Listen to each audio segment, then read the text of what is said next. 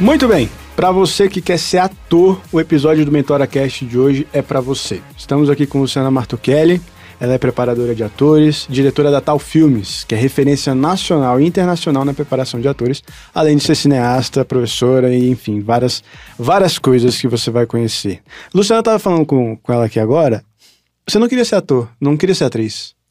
Não, não queria ser atriz. E o que tem de curioso nisso é porque eu sou filha de atores. Meu pai é ator e minha mãe é atriz. Meu pai também é diretor, né? Minha mãe também era poeta, enfim. Então eu cresci numa família de artistas. Então você pode pensar, nossa, que sonho! Tudo que eu queria. Sim, porque, era... a grande maioria é, tem medo de chegar pro pai e falar, eu quero ser ator, quero ser artista. Sim.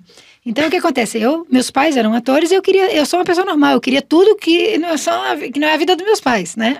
Então, o que acontece? A maioria de nós, assim, o pai quer que a gente seja advogado, porque ele é advogado, ele é médico, quer que seja médico. Meu pai era ator, queria que eu fosse atriz. Eu falei, não, não quero. Caramba.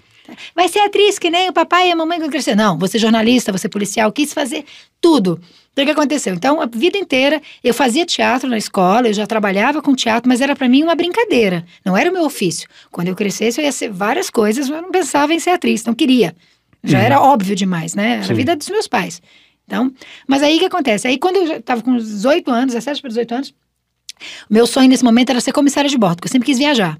Então, Sim. né, fui, né, fiz o teste, passei, tava lá em treinamento, tava lá em Manaus, fazendo treinamento. Naquela época tinha um glamour, né? Nossa, eu queria aquela roupa, eu queria Sim. aquele cabelo, coisa de atriz. Sim. E uma mala na mão. Minha, minha avó sempre dizia, Luciana, você nasceu com a mala na mão. Uhum. Então eu pensava, bom, então você, comissário de bordo, que é uma maneira de que eu posso viajar barato, conhecer o mundo inteiro. O mundo inteiro. Então eu tava lá, fazendo treinamento, veio as férias, meu pai falou assim: ah, vem pra Brasília, passar as férias em Brasília. Não, pai, tô aqui, tô bem, tô, né?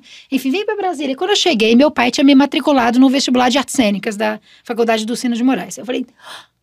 Não vou fazer, pai. Já falei para você que eu não quero ser atriz, entendeu? Ah, mas você já fez tantas peças na escola, você é maravilhosa. Não, pai, mas é uma coisa que eu faço por prazer. Mas eu quero outra coisa e tal. Não, não, eu não, não vou, não vou. Aí um amigo dele, diretor, falou assim: é, Luciana, é bom você não fazer não, porque é muito difícil passar. Aí, como uma boa sagitariana...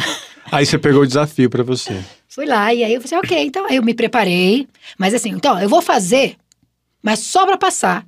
Depois eu volto para Manaus. Sim, mas o, o, vestibular da faculdade do Sinas é que nem um vestibular para faculdade normal? Com a prova português, específica. matemática? Sim, tem tudo de um vestibular normal, com todas uhum. as matérias, e tem a prova específica de atuação, que você vai para o palco, né? Enfim, entre outras coisas. E aí, nesse momento, eu me preparei, uma peça do Dias Gomes, Branca Dias, né? Um trechinho de uma peça, teatro. Enfim, me preparei. Esse diretor amigo do meu pai, assim, me preparou um pouco lá, né? Falei, ok. Mas tudo para mim era uma grande brincadeira, como sempre foi a vida inteira. Eu tô fazendo isso, mas eu quero uma vida diferente dos meus pais. Né? E aí, meu pai lá me forçando aí nesse caminho dele, como qualquer pai aí que força que você. Força, né? Geralmente aí, é direito, geralmente é médico, o seu é, pai, era por teatro. sorte, era o teatro. E tá eu, certo. assim, eu não queria, como qualquer criança saudável, quer a sua vida diferente, né? E aí, o que aconteceu? Aí eu fui, na hora que eu subi no palco, que eu comecei a atuar, Dona Dulcina de Moraes estava na minha frente, um privilégio que eu tive de fazer com essa banca, entre outros grandes nomes do teatro nesse momento. E aí, quando eu comecei a fazer, tá, baixou aquele o chamado. O bichinho do, da arte. Mordeu, a cachaça, como se diz, ele veio, né? E aí já não quis voltar para Manaus, já fiz a faculdade, já entrei nesse espaço. Então, o legado que estava ali, só que eu tive que ser rebelde para depois assumir o que eu queria. Porque às vezes você, eu não quero ser médico, meu pai tá impondo, mas de repente você se afasta um pouco disso, daqui a pouco você volta, ah, Uhum. Talvez eu seja médico, mas assim, porque o chamado precisa de um refresco, precisa de uma experiência. E na hora que eu subi no palco, eu estava lá apresentando, tive uma, fiz uma excelente apresentação, tive uma experiência maravilhosa. Quando saiu, eu falei, gente, é isso que eu quero. O que é ser ator? Ah, então eu vou começar desse lugar, né? Quando eu subi no palco, eu estou falando aqui, né, porque eu faço, eu tenho várias profissões em arte, mas eu vou falar da profissão principal, quer ser atriz, quer ser ator. É esse lugar empático de se colocar no lugar do outro, de defender o ser humano.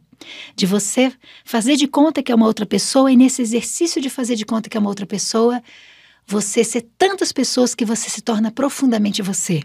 Um lugar onde quase sempre no dia a dia está todo mundo de maneira binária, ou esquerda, direita, ou azul, ou amarelo, ou isso, ou aquilo, é minha verdade, vez a sua verdade, o meu ponto de vista, e eu só tenho julgamento para você. Se você é diferente de mim, você tá errado. E de repente, quando eu sou atriz, Eu me coloco no lugar do outro, muitas vezes de vilões, pensamentos opostos aos meus valores, defendo pontos de vistas e estruturas e escolhas de vida que eu jamais faria, que eu não concordo com elas, porque eu estou dentro do meu ponto de vista. E de repente, ao fazer aquele ponto de vista, não estou dizendo que você vai mudar o seu ponto de vista, mas isso alarga seus horizontes. Ao voltar para si mesmo, você está dilatado, você é outra pessoa. Mesmo vai fazer um Hitler, um personagem, né? Vou fazer uhum. um personagem como Hitler, meu Deus, não consigo imaginar como esse cara fez o que fez, mas na hora que você faz o Hitler, você entende por que ele fez o que ele fez. Não se trata de defender ele no sentido de defender e propagar esse ponto de vista, mas ao defender ele, você constrói uma ponte entre o seu coração, que não entende isso, com o coração dele, que se perdeu ao nesse nível para a sombra dele, para o ressentimento dele e fez o que fez. E quando você consegue defender bem um vilão, por exemplo, você é capaz de encontrar a porta para toda a vilania do mundo. E quem sabe você é capaz de entrar no coração da vilania e fazer uhum. a próprio vilão sentir saudade do lado humano dele. O próprio vilão sentir saudade de outras escolhas que ele não se viu tendo. Então, para mim, ser atriz, ser ator, é essa capacidade de usar a imaginação, de construir uma ponte poética no mundo material, excessivo, concreto, pobre de escolhas. E quando você é artista, você pode olhar em perspectiva crítica a vida, o ser humano e poeticamente inspirar as pessoas a fazerem revoluções pela humanidade, pela vida, e principalmente de uma maneira política, fazer com que as pessoas olhem como elas querem contribuir para um mundo melhor. Você estava falando que você atuava por prazer. Uhum. E depois você viu nisso uma profissão. Sim. Acho que existe essa dificuldade em enxergar a arte como uma profissão, principalmente no Brasil. Quais são aí os principais campos de atuação, literalmente, para quem quer ser ator? Assim? Para a gente entender por que, que existe uma dificuldade de entender o ofício de ser ator como uma profissão, a gente tem que entender que ser ator ao longo de toda a história anteriormente, o, o, o teatro era visto, visto como entretenimento. Então, o, o, teatro, a atuação, no passado, nos séculos passados, eles tinham essa visão de entretenimento. E eles trabalhavam com essa visão desse entretenimento, mas ele não tinha um aspecto político, não tinha um aspecto, por assim dizer, de fazer pensar, de revolucionar. Era um lugar como uma profissão. Eu vou fazer uma peça, Shakespeare, essa, essa turma toda fazer uma peça. Se não funcionasse, na semana seguinte já fazia outra. E o que, que era funcionar? O povo tinha que gostar. E quem sabe, por sorte, a rainha também. né? Então você Sim. tinha esses dois públicos, né? os reis e os plebeus. Nesse espaço é importante compreender que também existia uma espécie de dominação, doutrina e castração dos artistas quando eles apresentavam para a rainha, para as igrejas, enfim, todo esse lugar onde o sistema mantém os artistas contidos. E os artistas revolucionários trabalhavam com o sistema, mas também faziam obras para perfurar o sistema, para transgredir e chegar no público com aquele humor, com aquela piada, com aquela informação que fazia com que as pessoas percebessem a realidade de uma maneira que só a arte até hoje é capaz de fazer, que nem o jornalismo faz às vezes, porque as pessoas estão blindadas para alguns campos de informação, mas na arte elas estão abertas. Então, compre... Em parte como um ofício, como um ganha-pão, uhum. em parte como uma expressão e uma manifestação política, digamos Isso. Assim. Então, compreender que um sistema não quer muitas vezes que a arte é, é, aflore. Porque a arte faz com que o mundo modifique, com que as pessoas digam não onde elas estão acostumadas a dizer sim, com que elas tenham pontos de vista, com que elas tenham é, é, se, re, se, se, se, rebelem ou muitas vezes não concordem com algumas coisas. Então, Fazer pensar, né? Exatamente. E fazer com que as pessoas não virem massa de manobra.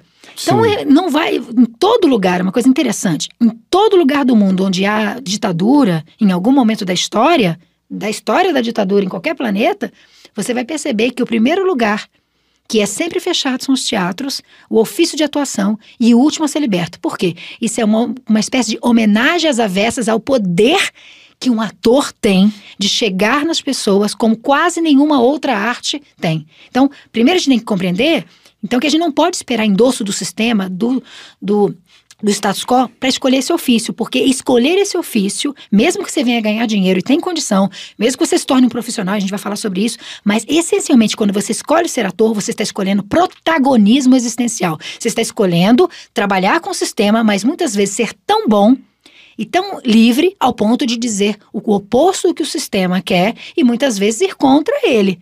Ser uhum. livre para fazer trabalho com ele e contra ele, porque você é um tipo de Griofante, um tipo de professor, um tipo de mente extremamente importante que o sistema quer comprar ou silenciar, e você ter noção disso faz com que você se torne livre, inclusive para escolher aonde você quer estar. Quero estar na internet, quero estar numa novela, Ah, quero sim. estar num cinema, quero estar numa peça de teatro.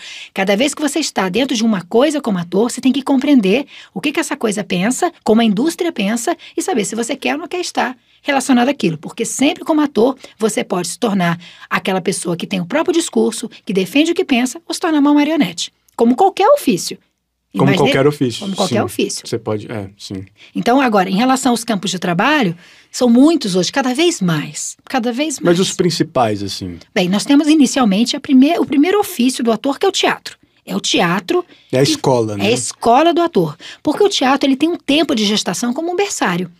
É um lugar onde as estrelas podem ficar ali, crescendo, crescendo depois para virar a quinta grandeza. Sim. Então, A grande maioria dos grandes atores começa no teatro. Sim. Porque é um tempo de gestação. Você tem um tempo de teatro, você tem um palco. O palco ensina um ator a ser ator. Vai me dizer, Luciano, tem um ator que é excelente ator, nunca fez teatro. Sim, mas isso não é a maioria. Né? Então, quando você. Claro que hoje nós temos uma outra qualidade de artistas que estão vindo, que são frutos da internet. Mas é importante compreender que mais cedo ou mais tarde. Que é um teatro em casa. Exatamente, é um outro caminho. Mas se a gente fala assim de formação, para trabalhar a voz, trabalhar o corpo, trabalhar, trabalhar o texto, trabalhar a, a musculatura, o piano de sete oitavas, que é um ator, que é uma das profissões mais exigentes do- das artes, porque a- engloba muitas habilidades físicas, psíquicas, afetivas, emocionais, energéticas, que muitos outros ofícios isso não é exigido. Por exemplo, bailarino é exigido fisicamente, mas não é exigido que fale, nem que se emocione. né? Então, Que chore. Exatamente. O músico é muito exigido, mas ele- muitas vezes ele não precisa né, trabalhar com o corpo dele. Pode ficar ali só com uma parte do corpo dele em movimento. Às vezes, quando eu vou dirigir um músico, eu tenho que fazer todo um trabalho corporal, porque os músicos estão acostumados a ficar sentados, parados, na hora tem que Escondidos andar, atrás do instrumento. andar, falar, se mover. Isso para eles é um, um desafio. Hum. Então, primeiramente é o teatro onde eu me formo, mas pode ser que você faça uma escola ortodoxa, uma, faz uma escola de artes cênicas, ou faz uma faculdade de artes cênicas, que vai depois ter um DRT, né, que é um registro profissional de ator que a faculdade te dá, ou você faz de uma maneira heterodoxa. Né, o meu sócio, por exemplo, ele é um grande ator e ele fez de maneira heterodoxa. Ele fez publicidade, mas ele decidiu Hum. que queria ser ator. Então ele nunca fez uma faculdade de artes cênicas, mas ele estudou artes cênicas de maneira extracurricular como uma faculdade. Estudou, leu, trabalhou, praticou a musculatura dele. Ah, é porque essa era uma pergunta que o pessoal mandou. É, se é obrigatório fazer uma faculdade para ingressar no, no mercado como ator.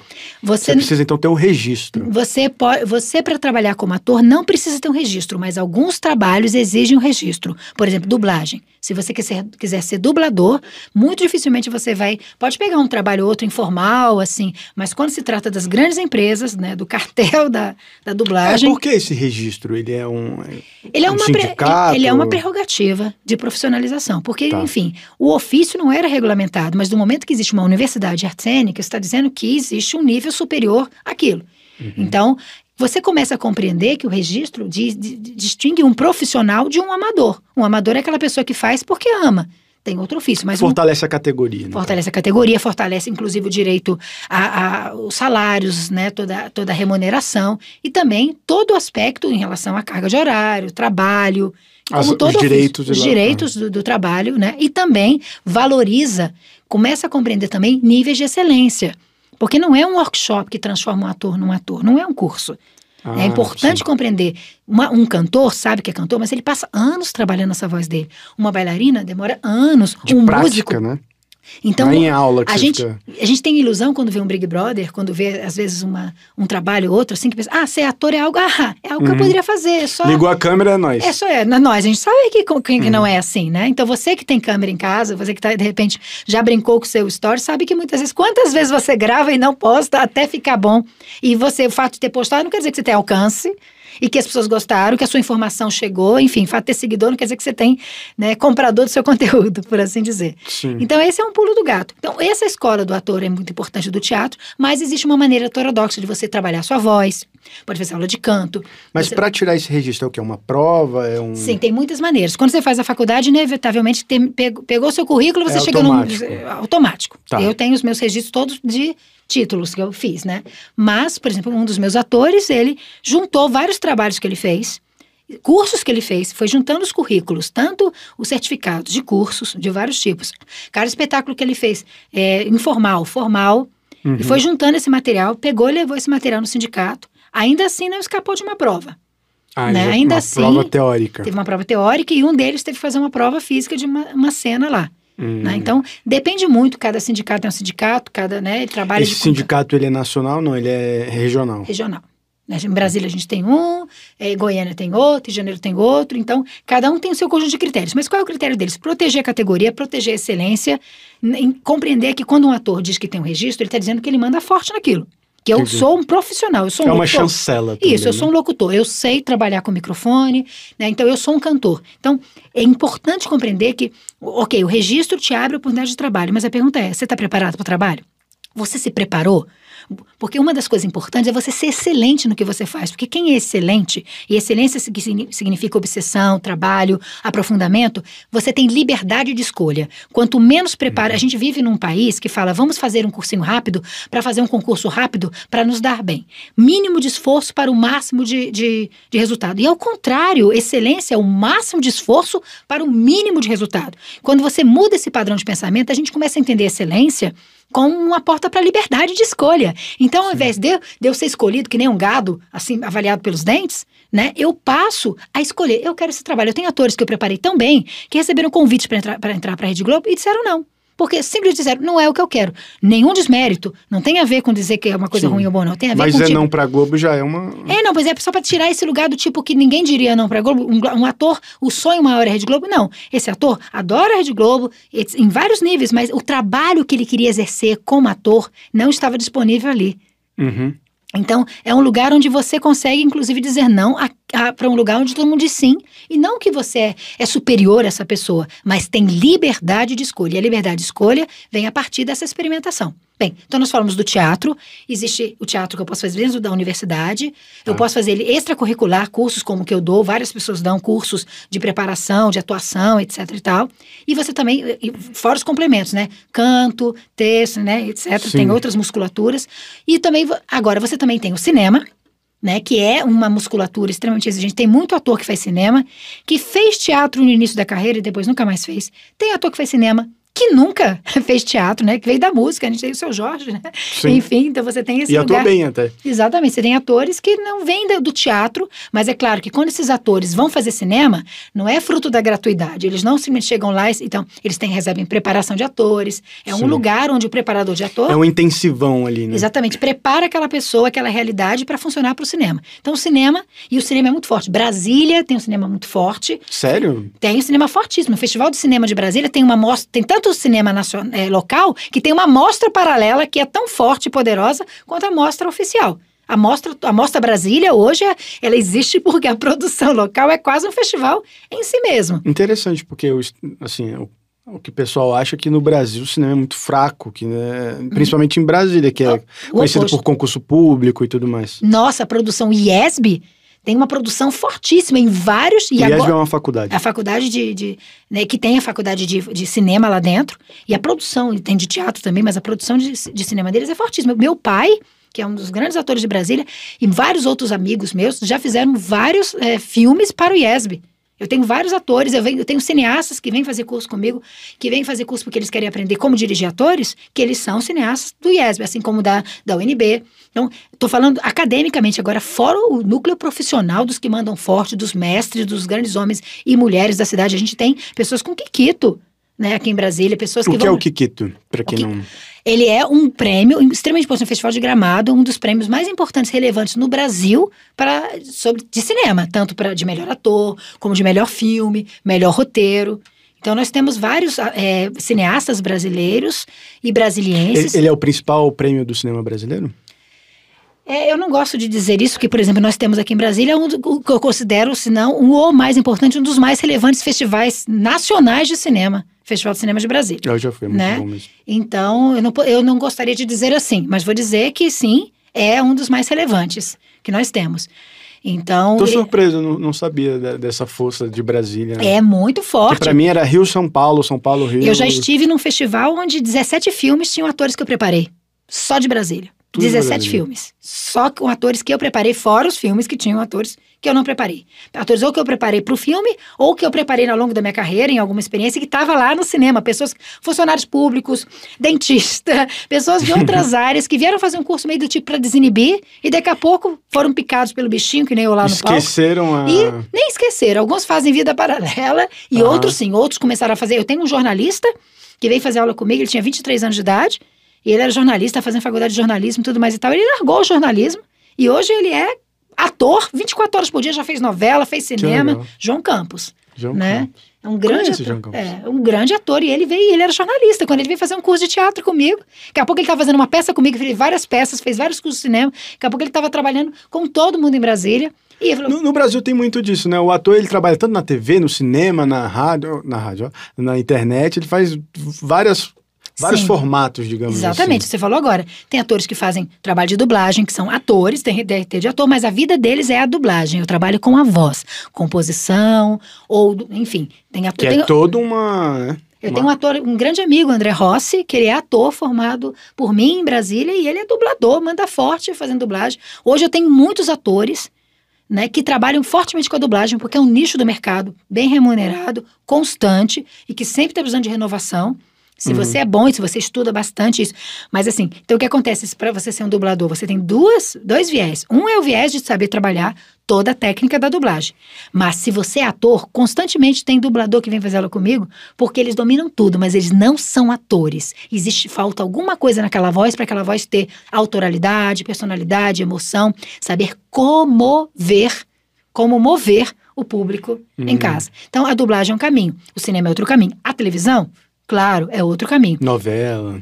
Fazer novela. A publicidade, outro caminho. Tem muitos atores assim. A publicidade, Uhum. quando se trata muitas vezes do visual, né, entrar, sair mudo, Aí é etc. e modelo, tal, né? Aí o modelo e tal. Mas muitos modelos começam a perceber, nossa, eu preciso trabalhar como ator porque eu estou fechado nesse conseguir tipo, mais jobs. mais né? trabalhos. Eu preciso Fica restrito só o Exata- rostinho bonito. Exatamente. Então eu preciso assim trabalhar como ator para pegar outros tipos de trabalhos para amadurecer as minhas necessidades. Sim. E aí e a internet, sem sombra de dúvida.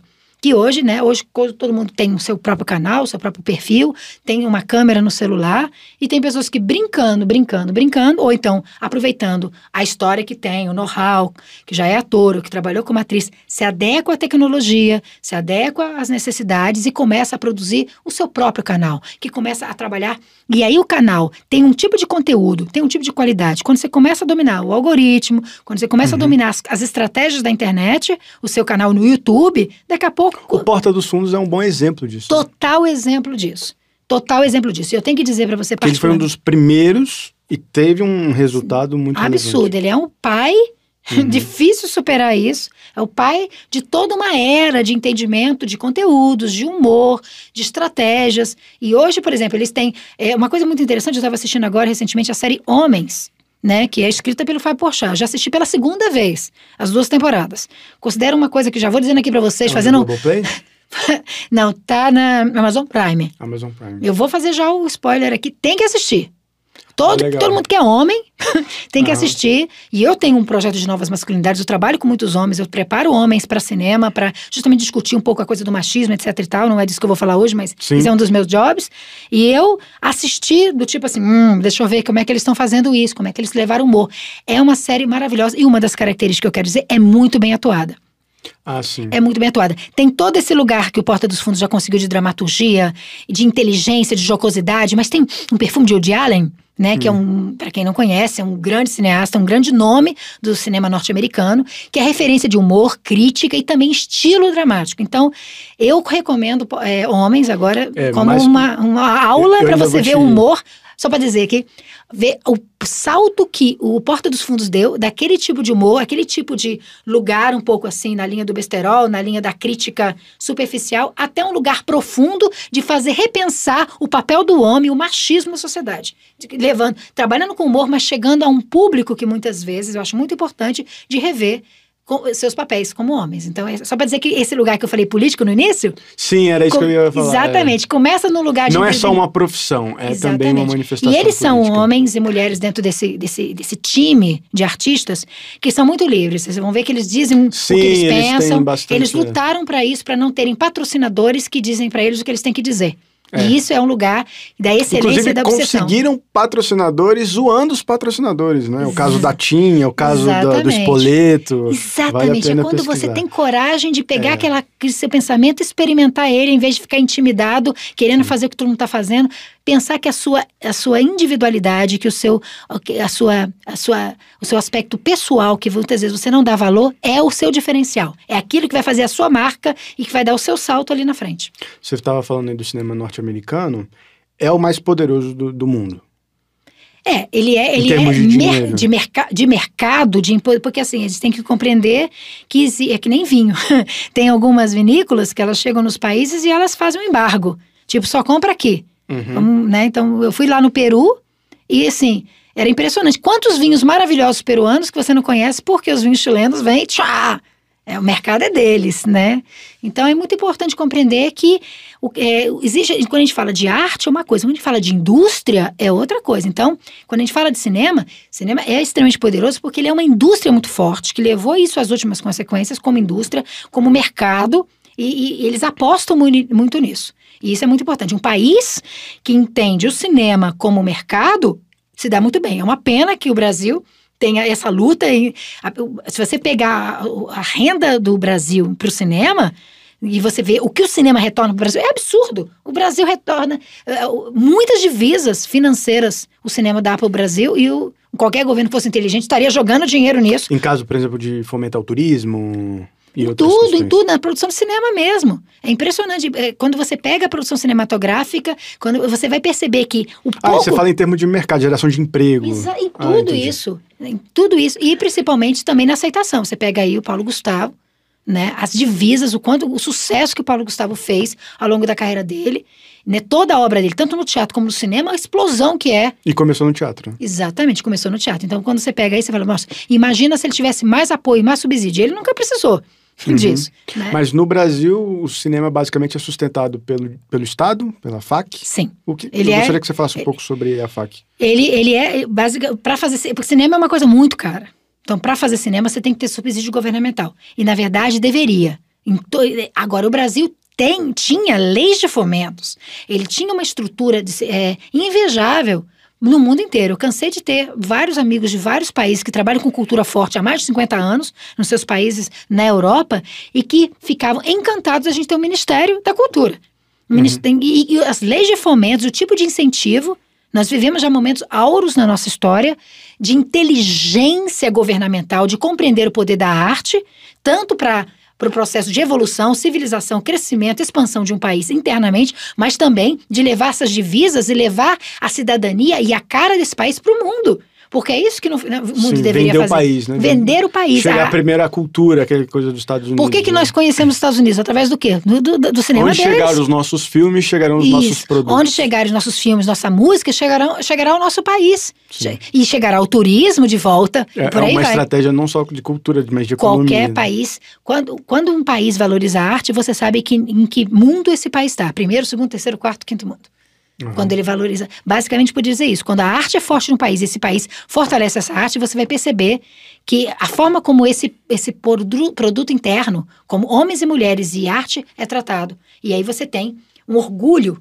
Porque quando um país tem orgulho do seu produto interno e esses- os artistas, né, no caso, têm orgulho de si mesmo nesse processo, você vê uma expansão. Então, hoje você quer ir para Paris, você conheceu Paris como? Através dos filmes, e, né, Sim, a sim, música, você quer ir claro. para Argentina. Então, é muito importante compreender o cinema como esse lugar de, romp... de que agora a internet é mais do que nunca, depois da pandemia, um lugar de rompimento de fronteiras. Né? E você viaja o mundo. Exatamente, você viaja muito. Saindo desse eixo Brasil-Estados Unidos, onde que no mundo tem um cinema legal, forte, assim? Índia. Índia? Índia, uma produção inacreditável, fortíssima, potente, potente, potente, potente. É uma indústria inacreditável. Eu acho que se eu, se eu não estiver O pessoal chama de equivocado. Bollywood, é isso? É, também. Tem Ah. Bollywood também. Mas se eu não estiver equivocado, é o país que mais produz cinema no mundo. Se eu não estiver é, atrasada na minha informação, me Legal. corrijam se eu estiver. Mas se eu não estiver, até bem pouco tempo, era o país de maior produção cinematográfica do mundo. Para quem tá no Brasil e quer exercer uma, uma profissão como ator no cinema, Uhum. é, fora do Brasil, o que você indicaria assim? Qual lugar que é mais aberto e tem oportunidades melhores? Bem, para você trabalhar fora do Brasil, você tem que dominar outras línguas. Sim, sim. Óbvio, né? Então você tem que dominar outras línguas dramaticamente. Não é somente saber falar, você tem que saber falar como ator. Você tem que ser um ator que atua em outras línguas. Atuar então em não é só aprender o idioma, é Não. aprender a atuar em outro É, eu idioma. tenho um, um espetáculo meu que normalmente eu escrevo. Agora eu escrevo meus espetáculos. Originalmente eu escrevi em português. Agora eu já escrevo em espanhol. Primeira peça eu escrevo em espanhol. Depois eu escrevo em português. Eu tenho uma peça que eu escrevi primeiro em espanhol, depois em inglês e a última versão foi em português. Então, esse meu ator, por exemplo, ele teve que aprender a atuar. Apesar dele falar bem espanhol e falar bem inglês, mas quando ele vai atuar, a gente revela que a gente não é daquele país. Há um acento. Não tem importância ter um acento quando se trata de teatro, por exemplo. O acento dá até um certo charme, o acento até dá um Uhum. Sim, estrangeirismo e tal. Você pode até fazer um personagem estrangeiro, né? Exatamente. Porém, em algum momento, também é importante que você tenha emoção naquela língua. Né? Agora, quando você vai para um outro país que você tem um acento, que você fala um inglês, mas parece um latino falando, obviamente você vai ficar enquadrado, se tiver sorte, dentro dos personagens que são Os latinos. latinos. Agora, existem atores que levam esse o inglês deles a, a um nível tão profissional, né? Dominam esse inglês que você tem dúvida se eles são é, nativos ou não, ou o espanhol. Então, o mercado é possível, mas é importante que você compreenda que é um mercado tão competitivo como aqui, então você tem que ser muito bom ator. Isso Porque é tele... você, como estrangeiro, vai ter um caminho ter um dobrado. né? dobrado. Você vai ter que furar o mercado dos nativos. Então, para você chegar lá, você tem que ter o diferencial do diferencial. Além de ser um bom ator, você tem que ter um bom, ser um bom ator também dentro daquele país, conseguir trazer uma diferença, um algo especial. E é claro, aqui também no Brasil, mas mais lá fora, mais do que nunca, um agente, uma pessoa responsável. Ah, eu ia te perguntar isso, porque eu ia perguntar isso. Depois que você se profissionalizou, é, como é que você consegue um trabalho? Sim, Qual é- por onde você vai? Você manda um currículo, é um portfólio? Você falou do agente aí. sim. Nós temos, eh, você pode estar co- conectado a uma agência, né? Quase sempre você tem que ter uma agência, um agente. Ah, tem agências de atores, assim como tem agência de modelos. Exatamente. Então, agência de atores, às vezes você tem um agente particular que cuida de você, que cuida de X, e às vezes tem uma agência inteira.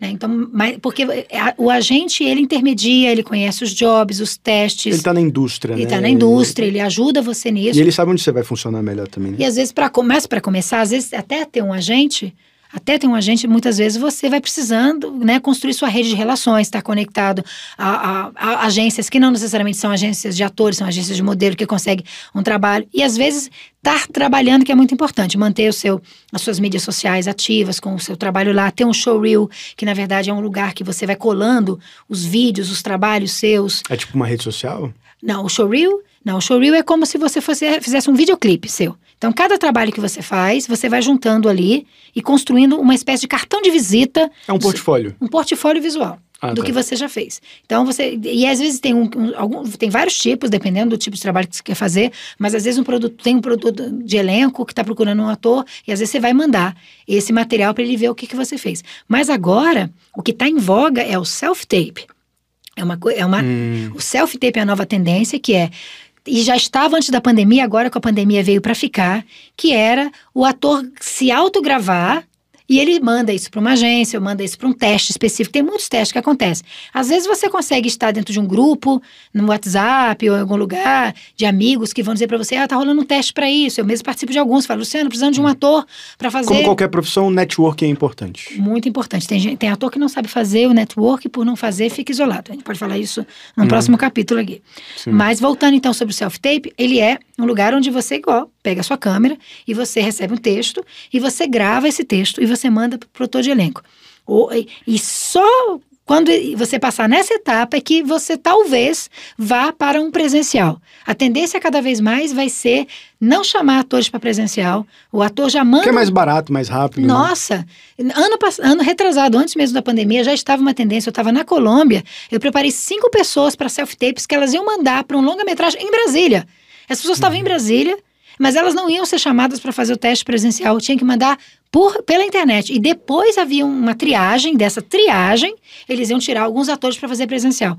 E aí, assim, inclusive, é, dois atores meus passaram para esse longa, um fez presencial, deu sorte, ou azar, não sei, foi lá fazer presencial sem conseguir fazer pela internet e o outro fez. Então, saber trabalhar com essa tecnologia, saber gravar. Um, a maior parte dos clientes hoje com que eu trabalho, quando eu estou preparando agora, estou preparando para self-tape, porque desenvolver um critério onde você faz um estúdio em casa, onde Aprender você. iluminação, a iluminação, captação de áudio. tecnologia e também como saber quando você gravou, porque quando você vai fazer um teste no estúdio, eu vou lá, gravo, o diretor fala, fala ok, valeu.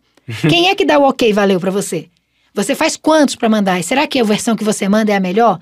Que realmente é, condensa todo o seu potencial de defender aquele personagem? Então, desenvolver uma, uma capacidade de ter internalizado um ator e um diretor dentro de você. Um diretor que realmente entende de excelência, não um asséptico, né, perfeccionista que nunca gosta de nada, que grava Sim, 25. Tá péssimo. Tá péssimo. E nem um indulgente, que fala, ah, tá maravilhoso, nasci para Ah, isso. ah, né? Sim. Enfim, construir um caminho do meio onde você pega e faz esse trabalho e você manda esse trabalho e sabe, ok.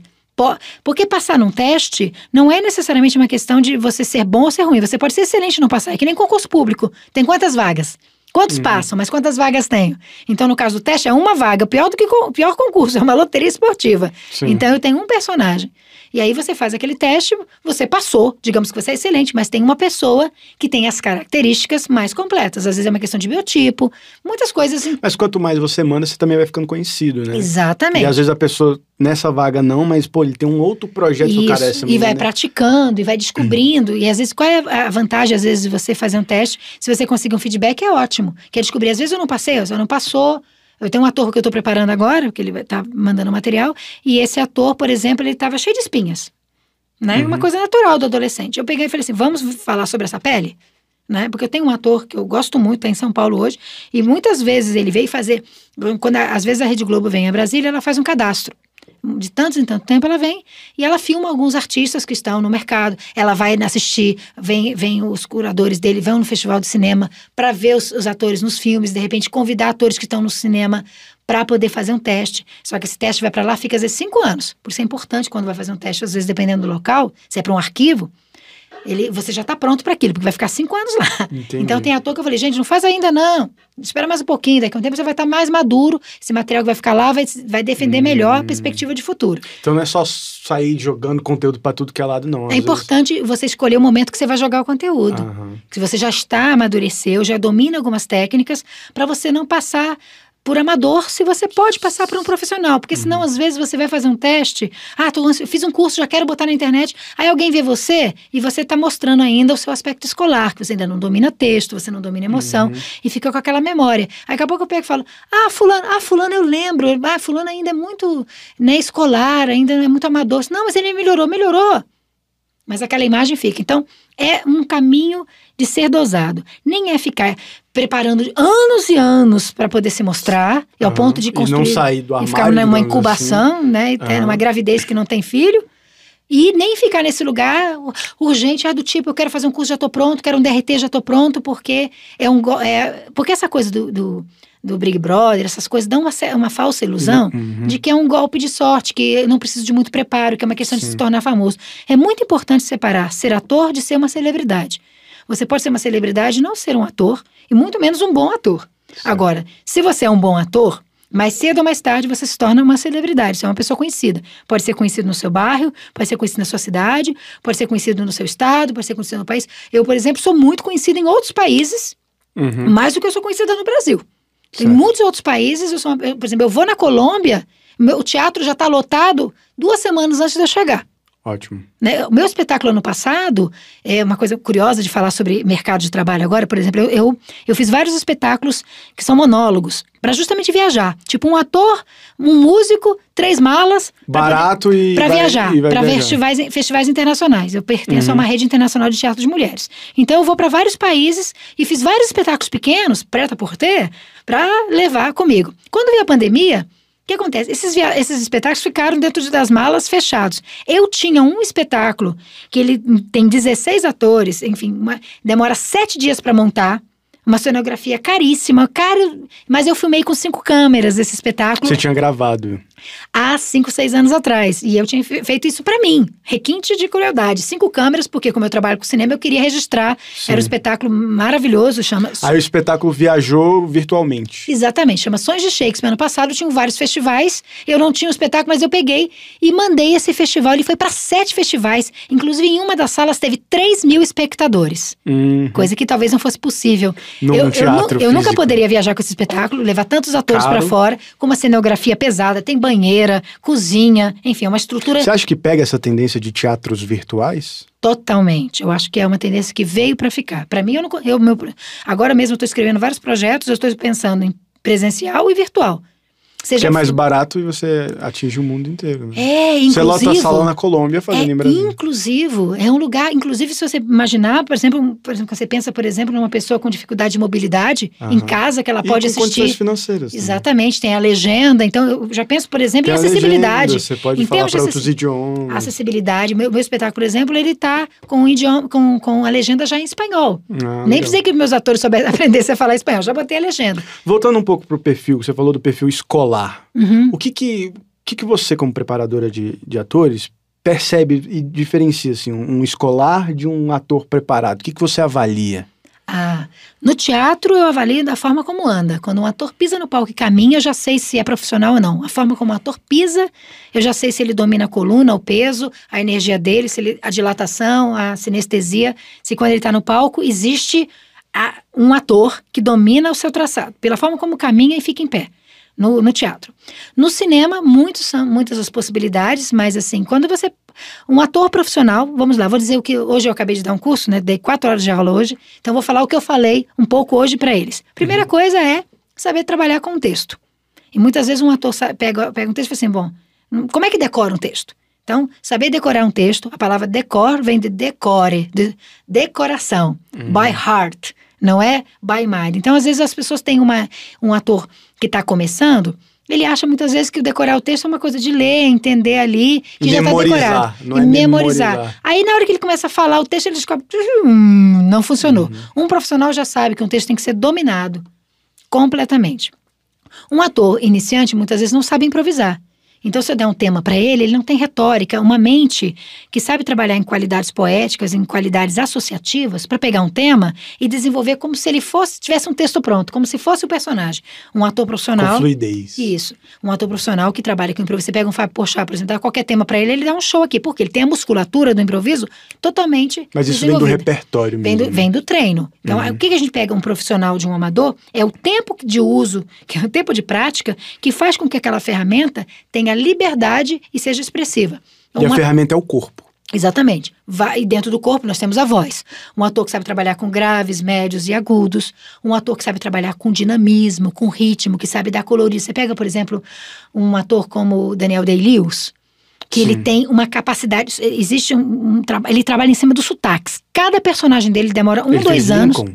Fez Lincoln, que é uma obra-prima Recomendo aqui novamente, se vocês querem ver um ator em é, níveis de excelência, vejam o Lincoln. Tem uma cena no Lincoln específica em que ele simplesmente escuta a mulher dele perguntando para ele por que, que ele não sofreu nada porque perdeu o filho e ele simplesmente na penumbra olha para ela, hesita e fala, é uma fala pequena, mas é uma fala que é um soco no seu, no seu coração intelecto, é jogado na parede a tamanha profundidade. Se você assistir três, quatro, cinco filmes do Daniel Day-Lewis em casa, você tem um masterclass de atuação. Ah, legal. Onde você tem, inclusive, como, Fica ele, a dica aí. como ele trabalha os sotaques, o ritmo da fala, como só mudando a variação da fala, a velocidade, o, o registro da onde ele bota essa voz dele. Obviamente, com outras coisas, que é a capacidade que ele tem de, de ser versátil. Ele entende personagem como um lugar que é sempre eu quero fazer algo que eu nunca fiz. E isso é um bom insight, fica a dica. Tem atores que, que gostam de ser atores, usar tudo que eles já conhecem. E tem atores que é o que eu já conheço é pré-requisito para experimentar o que eu não conheço. Para fazer desconhecido. Um, o desconhecido. Somente um profissional que levou o seu ofício às últimas consequências pode olhar o desconhecido com apetite. Pode uhum. olhar o desconhecido como um convite à excelência e não como lugar de ameaça. Então, se eu gosto de fazer o pessoal rir, então eu tenho que focar em fazer o pessoal chorar. Isso. É um desafio. É um desafio. Como... Ou eu faço as pessoas rirem com esse tipo de trabalho, esse tipo de ferramenta, esse tipo de estratégia. Agora eu vou usar essa, que não é minha praia. Uhum. Né? Então, sempre é lugar da E acaba melhorando o que você já é bom. Exatamente. Agora, o que você é bom, você é bom. Na hora que você precisar, ah, eu quero área de conforto, tá aqui.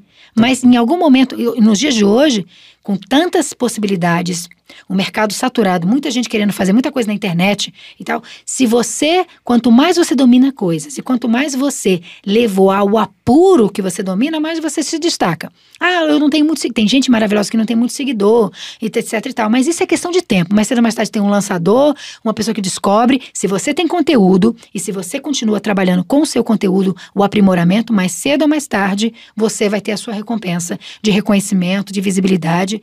É importante não, Não é baixar o você fala, é como você fala. Exatamente. Um ator, o que você perguntou aqui, como eu diferencio um ator profissional de um amador, também dá-se pelo fato de que um profissional não fica duvidando se ele é ou não é um bom ator a cada fracasso ou sucesso. Aham. E um ator amador, quando ele faz bem uma cena, ah, eu sou ator. Quando ele faz, ah, é melhor desistir disso. Ah, se alguém elogia, ele, se alguém critica, será que eu continuo? Então, um ator, eu consigo, mesmo que tenha um DRT, Uhum. se você, todas as vezes que, que tem uma dificuldade, você questiona se você é um ator, você está fazendo a manutenção dessa voz e mais cedo ou mais tarde ela te pega ali na frente. Você vai se sabotar. Você tem que ser bom ator, a revelia das pessoas. Se você. Porque você não é ator porque as pessoas te aprovam, você é ator porque você quer ser. É como você quer passar seu precioso tempo nesse planeta. Trabalhando dessa maneira, entendendo a vida assim, criativamente, contribuindo dessa maneira.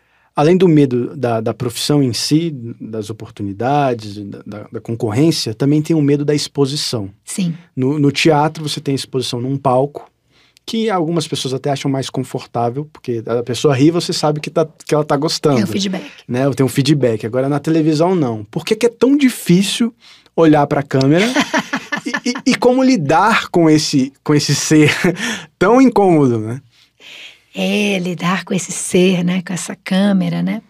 A câmera, ela é uma lente de aumento, na verdade. É um, eu acho um privilégio, na verdade, trabalhar com a câmera. Por que, que a gente fica tímido com a câmera? Porque a gente tem, às vezes, dificuldade de lidar com a presença. Porque na- se eu estou na frente da câmera aqui agora e qualquer pensamento que eu tiver que me tira daqui, a câmera revela. Então a câmera aumenta isso. Essa- esse medo da exposição tem vários níveis. Um é o medo da exposição genérico, que muitas vezes a gente não sabe é, estar num lugar onde a gente está sendo visto. A gente se preocupa em como está sendo visto, como o que, que estão pensando do que estão vendo. A forma como a gente se veste, anda, se move.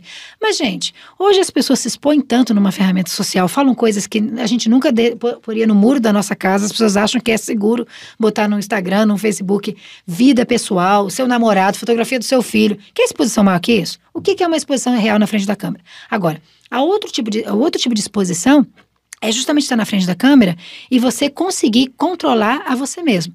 No teatro é muito interessante, porque às vezes as pessoas fazem teatro, elas estão acostumadas a, quando elas perdem um texto, quando elas perdem a presença, elas estão num grande plano geral onde ninguém pega esse detalhe.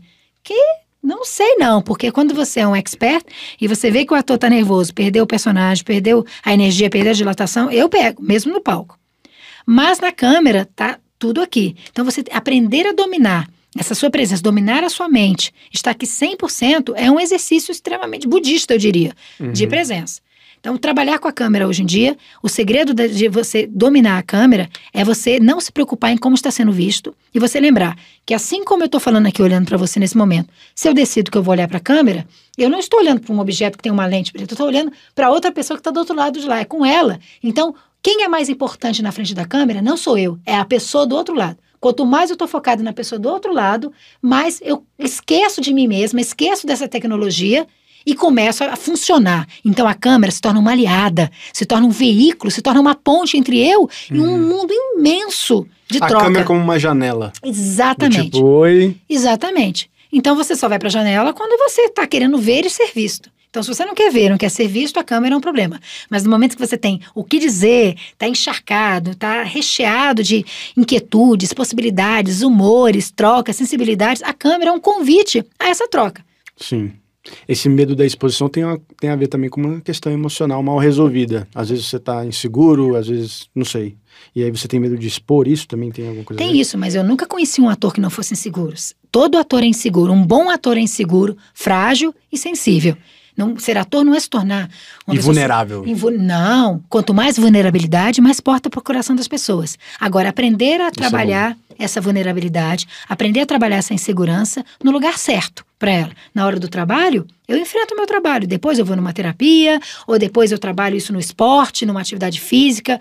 Vou, porque essa vulnerabilidade é que justamente me faz com que eu compreenda o outro. Porque é a partir do meu coração, das minhas dificuldades, dos meus medos, dos meus anseios, das minhas vitórias, que eu sei da vida aos personagens. Quando vem a vitória, o fracasso, o medo do personagem, eu entendo disso, porque eu conheço isso na minha vida. Então eu não posso me fechar. Não tem uma porta para o amor e uma porta para a dor. A porta é uma só. Entrou, saiu. Boa. Então, se eu sou capaz de ser visto, eu posso ver. Se eu sinto fragilidades, eu também sou capaz de sentir a fragilidade do outro e conversar e dialogar com o outro. Então, trabalhar Trabalhar com a câmera, essencialmente, é um processo de autoconhecimento constante. Mas eu começo a perceber muitas vezes que na minha infância, que na minha vida, eu carrego crenças desnecessárias. É, frases que foram ditas para mim que não tem a ver comigo, isso não tem a ver com ser ator, não. Muitas vezes eu não consigo levar um ofício a cabo, qualquer profissão a cabo. A excelência, a vitória, o sucesso não é possível porque eu não fui acostumado a pegar o sucesso nas mãos. Eu fui acostumado a buscar o sucesso e lá nutrir uma voz de que não vai dar certo, que é difícil, que vai ser difícil Que se sabota. e se sabota. Então, entender que autossabotagem, autoimagem desatualizada é algo muito constante quando a vitória do ofício, da profissão chega. Então, quando você finalmente se torna quem você queria, quando finalmente você tem nas mãos o seu ofício, o seu relacionamento afetivo, enfim, a sua conquista, trabalhar a mente para entender que conquistou, para não sabotar isso, para não andar para trás, para não voltar para o inferno, para não tem- entender que todo protagonista, toda pessoa que se destaca no mundo, ela fica de com alguma é, solidão. É solitário a vitória. É solitária a vitória. Então, aprender a trabalhar que às vezes eu não, não quero voltar para trás para pertencer ao meu núcleo familiar ou aos meus amigos que ficaram lá naquele mundo deles. Às vezes ir para frente é amadurecer. E o amadurecimento de um ator passa pelos seus personagens. Quanto mais um ator atua, trabalha poesia, trabalha textos, lê Shakespeare, lê Nelson Rodrigues, lê boas literaturas, quando ele isso tudo vai cozinhando o cérebro dele, o coração dele, ele vai entendendo a grande matrix que ele vivia, Uhum. né? Ser ator é pegar e tomar a pílula vermelha. É acordar para um mundo em que você é o dono da sua realidade, você constrói a sua vida, você não é vítima nem vilão, você é o dramaturgo. Pra quem é jovem, pra Uhum. quem tá ali na escola ainda, não é nem, não é nem amador, é não, não- nunca teve experiência nenhuma. Uhum. Que tipo de orientação você daria para que essa pessoa começasse a se preparar? Porque ela não precisa da faculdade para começar a fazer isso. Não. Ela já pode fazer. Uhum. Meus tempos- pais são grandes atores e nunca fizeram faculdade. E tem registro de atores. Meu pai e minha mãe. E, e paralelo a isso, num mundo onde a gente está em casa, onde a gente não pode simplesmente se matricular num curso de teatro presencial e aquela coisa maravilhosa, o que, que ela pode fazer já em casa para começar a construir isso? Em parte, o repertório cultural dela, o que ela Uhum. pode ler Uhum. e o que ela pode praticar, Ok. usando o celular, ou enfim. Vou falar uma coisa com custo e outra sem custo. Sem custo, ela já pode começar a assistir os filmes que ela gosta pela Indique segunda. três filmes bons de atuação assim. Ah, eu tô com Peguei- Daniel Day-Lewis na cabeça. Lincoln, É, Lincoln, tá. né? Você me pegou de surpresa. Ah, você o perguntou que vem na cabeça, qualquer um. Ah, eu falei já da de série Homens. esses, a série Homens do Série. Homens, por, assim, enfim, porque eu acho que ela tem um. Tá no Amazon Prime. É, para os jovens de O hoje. Lincoln acho ver. que tá no Netflix. É, Lincoln. ahn, Daqui a pouco eu vou lembrar. Tá, tá. De. Deixa eu, deixa eu seguir aqui. Daqui Sim. a pouco eu lembro, porque eu me sinto responsável. Meu Deus, qual que eu vou dizer aqui que eu mais gosto? Enfim, enfim politicamente correto de dizer também aqui para jovens. né? Enfim. Sim, é. Então vamos lá. É, eu, eu ia falar antes sobre eu- uma forma de praticar. Você pega os filmes que você gosta de atuação, Uhum. que você curte, que você já viu, e assista várias vezes. Até decorar, fala. Não somente decorar, aprenda, por exemplo, vamos pegar aqui o Daniel Day-Lewis, né? Vou pegar o Lincoln que eu falei. Assista o Lincoln uma vez para você ver o filme. Depois assista prestando atenção na atuação dele, nos detalhes. Uma vez assista vendo como ele trabalha com a voz. Depois assista vendo como ele trabalha com as mãos. Depois assista vendo como ele escuta os personagens, né? Uma cena que você gosta e imita. Porque imitar um grande vai fazer com que você pise nos, nos, nos- nos pés do caminho bom. Imitar um pequeno, não, mas imitar um grande. É a famosa modelagem. né? Exatamente. Brinca, pega textos que você gosta. Quando você pega. Ah, lembrei, uma série. Eu quero falar de uma série que eu recomendo também da Amazon Prime. This Is Us. Ah, sim. sim. É the best of the best of the best. É uma aula de Vou atuação. deixar na descrição aí. É uma aula de atuação, além de ser uma constelação familiar.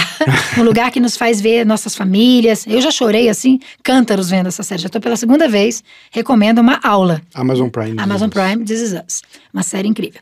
Bem, então você pega, é, esse- você assistir os filmes. Por exemplo, se você é um diretor, muitas vezes, quer ser diretor, eu falo, assista vendo, ou- ouvindo só a trilha do filme. Como a trilha determina o, o, o ritmo, a intenção, Clímax. o clímax. Assista depois vendo os cortes, as câmeras. Cortou, não cortou, não cortou. Então, assim, você pode pegar todo o material de entretenimento e transformar em masterclass para você. Assistir com os olhos do aluno que está decupando as informações. Esse é um caminho que você pode fazer. Obviamente, buscar livros de atuação.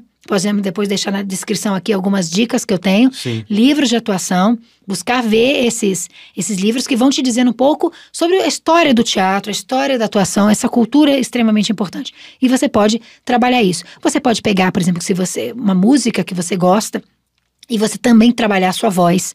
Eu costumo dizer, pega um livro de poesia, uma poesia que você gosta, um poeta que você gosta, Ah, e lê, decora esse texto e interpreta essa poesia. Hoje eu disse para os meus atores: um ator tem que treinar a, a mente dele toda semana. Então, escolhe um texto por semana para decorar, escolhe um texto por semana para atuar. E você, mesmo que você não poste na internet, grava você Uhum. com os critérios subjetivos que você. Você vai praticar, né? Isso com os critérios que você já viu que está funcionando ali e grave e pratique, vai praticando isso. E eu- uma das dicas que eu diria é que nunca se apega ao que você fez. Sempre pergunta: o que, que tem mais? O que, que tem mais? Segue em frente. É, para você não ficar engessado. Não? Uhum. Quando eu falo para você imitar o Daniel Day-Lewis, não é para você imitar e fazer como ele. É para você Não é pisar. mímica, né? É que nem quando a gente pisa no pé do pai para aprender a dançar. Pisa nos pés dele para começar e depois vai tentando buscar perguntas como tipo: e como eu faria? Como eu entendo isso? Vai se desafiando. Vai se sempre. desafiando e colocando isso. Esse é um caminho. O outro caminho, obviamente, tem muitas aulas gratuitas na internet, né, de masterclass que estão acontecendo às vezes, e tem aulas pagas. Então, por exemplo, agora quem está na pandemia, Antes, quando eu, antes do, por exemplo, falando de mim, antes de começar a pandemia, eu dava muitas aulas presenciais, eu quase não tinha condição de trabalhar online, porque eu tinha turnês internacionais, espetáculos, e eu fazia um trabalho online pontual. Uma pessoa quer fazer um teste, uma coisa bem específica. Depois da pandemia, eu só dou aula online. Então, tem, assim como eu, tem muitos profissionais que estão fazendo trabalhos, tantos, às vezes, aula, por exemplo, no meu perfil da Tal Filmes, tem três ou quatro ou cinco lives só sobre atuação. Falo sobre cabeça, clichê. Toda semana a gente está fazendo agora uma live onde eu respondo perguntas e, e eu falo das dificuldades de passar num teste, como é que grava um self-tape, os clichês, usar a mão, usar a boca. Então, tem, assim como eu, tem vários profissionais na Hum. Quais são internet. os maiores três clichês? Os maiores três clichês que a gente tem, por exemplo, hum, falar com a cabeça. Fazer com que a cabeça o tempo todo fique falando junto, né? Parece aquele bonequinho, cachorrinho que fica no carro balançando Aham, assim, sim. né? Um outro clichê que a gente tem é, é interpretar uma emoção que não está sentindo. Esse lugar onde o tempo todo eu preciso mostrar uma coisa que eu não estou sentindo. Isso é um clichê de atuação. É, um outro, outro, outro clichê, por exemplo, são as caras e bocas, né? A boca, o olho, tentar fazer, ou Muita então expressão. é tentar desenhar com ou as mãos. Parece que eu tô fazendo libras, então eu o tô ideal falando. é a sutileza, mostrar sem mostrar. Exatamente. O importante é compreender que quando eu que eu atuo, a câmera mostra. Então, quando além de atuar, eu também quero mostrar com as mãos, com a boca, é porque eu não estou confiando na verdade. Quando o meu mestre Antunes Filho falava uma frase maravilhosa: se tem humanidade no olhar, já tem ali um personagem. Então, menos é mais. Mas esse menos não significa que você não está dando verdade. Significa confiar na sua, na- no, no seu coração e tentar usar a câmera como uma lente de aumento daquilo que está ali. E não como um lugar que você precisa mostrar e impressionar. Convencer alguém. convencer ninguém. Uhum. Quando alguém quer convencer na vida, a gente já vê que essa pessoa tem- tá é, é suspeita, né? é suspeita. Então a câmera é um lugar que você não precisa convencer. Uhum. Esteja lá, presente, se comunica, conta uma história. Humano, né? Você perguntou o Humano. que é ser ator? Então termina esse masterclass dizendo o seguinte: ser ator é aprender a contar histórias. Histórias que você mistura o seu mundo com o mundo do outro. Histórias que nos lembram o que é ser humano, que nos dá saudade da vida. Assim como na pandemia a gente tem saudade de, dos encontros presenciais, Uhum, ser ator é fazer com que a gente sinta saudade do nosso melhor que a gente ainda não se tornou. Só para agora concluir mesmo, olhando para a câmera, para um jovem que está em casa com medo de seguir uma profissão tão incerta como é ser artista, o que, que você diria? Como você quer passar seu precioso tempo nesse planeta? Se você tivesse somente seis meses de vida, o que deixaria de ser importante e ia se tornar urgente? Você vai deixar mesmo para a próxima vida o seu sonho?